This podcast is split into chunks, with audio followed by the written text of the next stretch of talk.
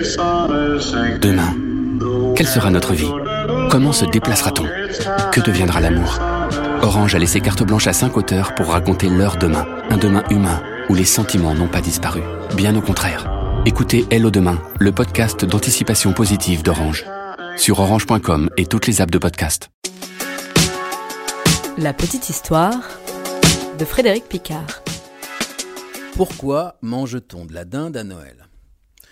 Eh bien, suite au jeûne de la veille, à la privation du sommeil et des fatigues de la route parcourue pour venir à l'église, les catholiques, avant la messe de minuit, se retrouvaient en famille autour d'un repas maigre appelé le gros souper.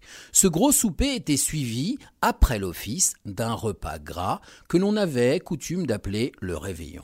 Il était donc de tradition de festoyer à Noël avec plusieurs entrées chaudes et froides et surtout d'avoir un plat à base de volaille. Oui, jusqu'à l'arrivée sur nos tables de la devenue mythique d'Inde, on mangeait essentiellement des oies car elles représentaient l'oiseau solaire qui garantissait protection et prospérité à ceux qui en mangeaient.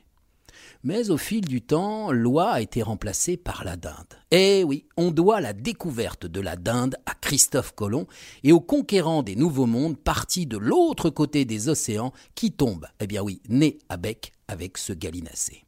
Au XVe siècle, cette volaille n'existe pas en Europe. Les conquistadors la décrivent d'ailleurs comme des poules grosses, comme des pans, avec des plumes, comme une sorte de laine. Et tout naturellement, parce que les colons pensent avoir accosté en Inde, ils reviennent donc sur le vieux continent avec la poule d'Inde qui, au fil des ans, est devenue simplement une dinde. Mais alors, comment la dinde a-t-elle pu détrôner l'oie des menus de Noël? Ah, Plusieurs explications s'offrent à nous. Tout d'abord, la dinde représentait un volatile exotique qui, du fait de sa rareté, devait être dégusté en temps de grandes fêtes. Les premières dindes mangées en France sont attestées en 1549 lors d'un banquet donné à Paris en l'honneur de Catherine de Médicis et en 1570 lors du banquet de noces du roi Charles IX.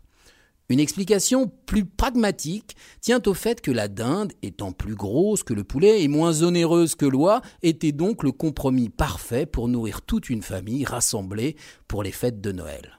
Bah, une dernière explication, celle-ci plus poétique, fait entendre que cette tradition s'est popularisée bien plus tard. Sous l'influence de Charles Dickens et de son très populaire conte Cantique de Noël paru en 1843 et dans lequel il cite la dinde de Noël.